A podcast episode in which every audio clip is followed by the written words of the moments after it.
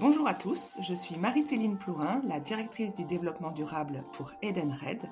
Nous sommes aujourd'hui ensemble pour un podcast intitulé Covid et inclusion, quels impacts mené en partenariat avec l'ANDRH. J'ai le plaisir aujourd'hui d'échanger avec Aline Crépin, qui est directrice innovation sociale et affaires publiques du groupe Randstad France et également directrice générale de CLIF, une entreprise adaptée de travail temporaire. Bonjour Aline. Bonjour Marie-Céline. Aline, je vous propose que l'on mette en miroir euh, nos métiers. La crise Covid a clairement généré une accélération de prise de conscience des enjeux climatiques et sociaux. Elle a aussi interrogé la robustesse des politiques RSE. Est-ce que post-crise, les budgets ont-ils été revus à la baisse ou au contraire, les directions RSE ont-elles bénéficié d'un regain de ressources et d'appui? Les entreprises qui étaient dotées d'une démarche RSE ont-elles mieux réagi et survécu à la crise? Ce que je vous propose, c'est qu'on interroge les politiques diversité et inclusion en ce sens, incluant donc les effets pendant la crise et les effets post-crise. Donc Aline, avez-vous constaté des impacts majeurs au sein de votre direction pendant la crise? Oui, le premier impact que nous avons vu, il est interne. Il était vraiment au tout début euh, de la crise sanitaire, au moment du confinement, qui a révélé des inégalités femmes-hommes assez importantes, puisque chez nous, on a 80% de femmes dans nos effectifs. Et on s'est rendu compte très vite au moment où il a fallu euh, reprendre l'activité à distance, que nos hum, collaboratrices avaient du mal à, être équipées en interne. Souvent, il y avait un ordinateur pour la famille qui était euh, la plupart du temps attribué à l'homme ou à défaut aux enfants, mais très rarement en fait euh, à nos collaboratrices pour pouvoir euh, exercer leur euh, activité. Donc il a fallu les équiper. Et puis on a vu vraiment aussi un impact, je dirais, psychologique qu'il a fallu accompagner. Notamment on a mis en place de la méditation à distance, des, choses pour que les, nos personnels puissent prendre du recul par rapport à cette situation qui était très déstabilisante à titre professionnel et à titre personnel aussi. Et puis on ce qu'on a pu constater, c'est qu'on a eu beaucoup plus de difficultés à mettre à l'emploi des personnes en situation de handicap parce que les entreprises étaient très euh, frileuses pour euh, intégrer dans leurs équipes à un moment où la crise sanitaire était euh, là, des personnes qu'il aurait fallu accompagner de façon peut-être un petit peu plus précise avec un peu plus de temps. On a constaté pendant cette crise un frein à la mise à l'emploi des personnes en situation de handicap. Chez Edenred aussi, la crise a a révélé des fragilités chez certains collaborateurs qui ne s'étaient jamais manifestées tant auprès de la cellule mission handicap ou la cellule euh, sociale et qui révélaient effectivement des fragilités d'ordre familial ou psychique. En un sens, ça a été un peu une, conquête des, derniers qui n'osaient pas encore frapper à la porte. Et c'est là qu'on s'est rendu compte qu'il hum, y avait une force à avoir déjà en place euh, des dispositifs, euh, des référents et donc des, réflexes au sein de la structure pour pouvoir rapidement accompagner ces collaborateurs qui, venaient à, à nous. Aline, peut-on aussi parler d'effets Oui, alors euh, ce qu'a révélé en fait cette crise sanitaire, c'est que on pouvait travailler autrement. Et le fait de développer le travail à distance est aussi une opportunité pour un certain nombre de personnes en situation de handicap qui, jusqu'à présent, ne pouvaient pas envisager de travailler en dehors de l'entreprise. Donc, on a par exemple des candidats qui avaient du mal à se rendre tous les jours sur le lieu de travail avec une pénibilité, une fatigue accrue au vu de leur état de santé. Et là, ça a permis vraiment de pouvoir ouvrir le champ des possibles de pouvoir leur proposer une autre organisation du travail avec une organisation hybride, distancielle et présentielle. Donc, quelque part, je pense que ça a permis aux entreprises d'ouvrir les possibilités et donc de pouvoir intégrer des personnes en situation de handicap qui probablement n'auraient pas été intégrées il y a deux ans. Je me demandais aussi si, au cours de cette crise, vous aviez eu un enjeu de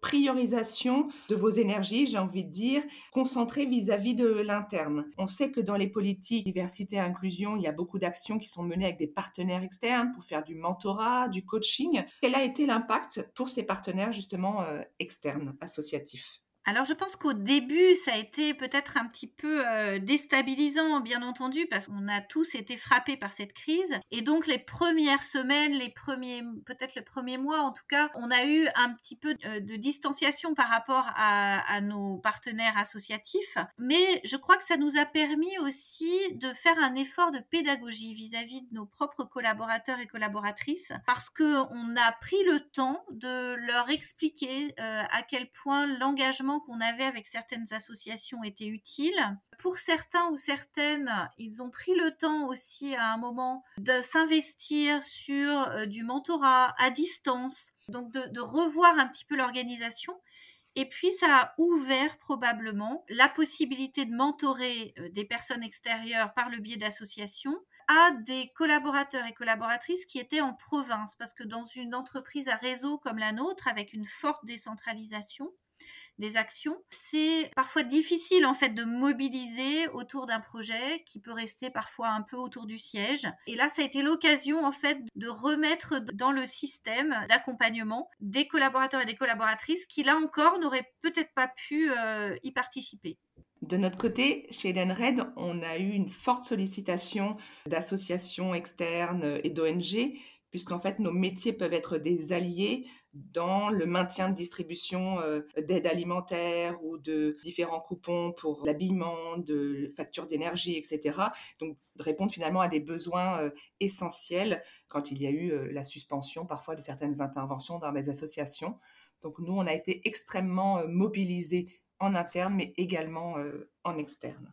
Aline, je voulais vous demander aussi si vous aviez constaté un nouvel intérêt ou un nouveau regard ou un regain de notoriété euh, sur votre direction grâce à la crise Alors, euh, chez nous, ça a été même euh, une nouvelle ère qui s'est ouverte, puisque au moment du premier confinement, on a changé de gouvernance, on a un nouveau PDG qui est arrivé, qui est très mobilisé en fait sur les questions de RSE au sens large. Et du coup, ça a hum, créé en fait ma, direction d'innovation sociale et d'affaires publiques, donc juste en juillet 2020, pour là aussi redonner un nouveau souffle à nos politiques, parce ça faisait plus d'une quinzaine d'années qu'on travaillait sur ces sujets-là. On avait euh, perdu peut-être un peu le fil parfois ou perdu euh, de, la consistance et, euh, on, s'est dit que ça répondait aussi à un besoin assez fort de nos salariés de remettre les sujets sociaux et environnementaux à l'honneur et en priorité en fait dans l'ensemble de nos travaux. Alors on a créé un comité innovation sociale et environnementale qui a permis de refocaliser les énergies, de retrouver en fait cette alchimie qu'on avait euh, connue euh, une dizaine d'années auparavant pour reprendre en fait ces sujets-là avec énormément de collaborateurs et de collaboratrices du réseau, de toutes marques, de toutes régions qui nous ont rejoints dans des groupes de travail virtuels. Là aussi, un, effet intéressant de, cette crise sanitaire, c'est que ça nous a permis aussi d'ouvrir la possibilité de faire euh, des, des, groupes de travail à distance et donc de mobiliser des collaborateurs et collaboratrices qui auraient peut-être eu du mal il y a, il y a deux, trois ans de se mobiliser euh, sur des sujets comme, euh, comme cela. Et puis, il faut quand même bien avoir en tête que on a, et ça on le voit dans les enquêtes euh, en général, des salariés français qui sont en quête de sens, qui sont en quête de réponse aussi de leurs entreprises sur des sujets environnementaux, sur des sujets sociaux, sur des sujets d'inclusion. Et du coup, moi, j'ai été très frappée de constater l'enthousiasme généré par euh, la mise en place de ces, de ces groupes de travail sur le handicap euh, interne, externe, sur euh, l'égalité professionnelle, euh, sur la diversité, sur l'insertion. Et là encore, avec cette particularité de Randstad, qui est à la fois interne pour nos propres collaborateurs et collaboratrices permanents, et puis externe dans notre activité d'intermédiaire de l'emploi et de mise à l'emploi de personnes euh, en difficulté éloignées de l'emploi. Une dernière question pour vous, Aline. Avec le recul, avez-vous constaté un élément défavorable ou dit autrement, si c'était à revivre, à quoi seriez-vous vigilante? Alors je pense que ce qui s'est passé pendant cette année a été tellement euh, difficile à vivre dans nos agences puisqu'on a eu une très très forte chute d'activité euh, immédiate, une crise euh, qu'on n'avait jamais connue hein, dans, le, dans le travail temporaire et le recrutement à ce niveau-là. Toutes les énergies se sont focalisées assez vite sur la reprise d'activité, la remise au travail de nos intérimaires et du coup on a pu perdre en vigilance sur certains process, notamment sur des formations puisqu'on a des formations obligatoires à la non-discrimination, qui sont des modules en e-learning un petit peu longs. Et du coup, on s'est rendu compte que nos taux de réalisation de ces formations avaient chuté sans qu'on s'en rende compte, en fait. Alors, on était plutôt à 100%, on était passé à 80%, ce qui n'est pas un mauvais score en soi, mais ça a révélé aussi quelques petits trous dans la raquette qu'on est en train de remettre euh, là aujourd'hui euh, en place parce que, encore une fois, je pense que dans une crise aussi subie et surtout euh, aussi forte, les repères et les process peuvent un petit peu exploser et on part au plus urgent, on part au plus pressé et du coup maintenant on est en train de, remettre en place l'ensemble de nos garde-fous aussi pour être sûr que nos politiques d'inclusion soient toujours aussi partagées, aussi portées au plus proche de notre activité. Merci Aline. On peut donc dire en, conclusion que la crise a offert une mise en lumière des activités des politiques diversité et inclusion, une mise en lumière sur son utilité, sa capacité d'adaptation et permis aussi de nouvelles opportunités, comme vous en avez témoigné, dans la façon d'intégrer et d'accompagner euh, les publics euh, bénéficiaires.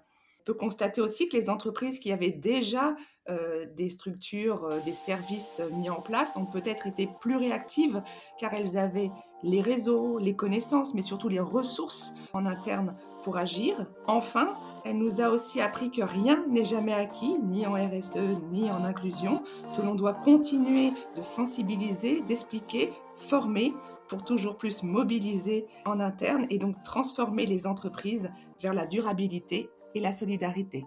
Merci Aline. Merci Marie-Céline.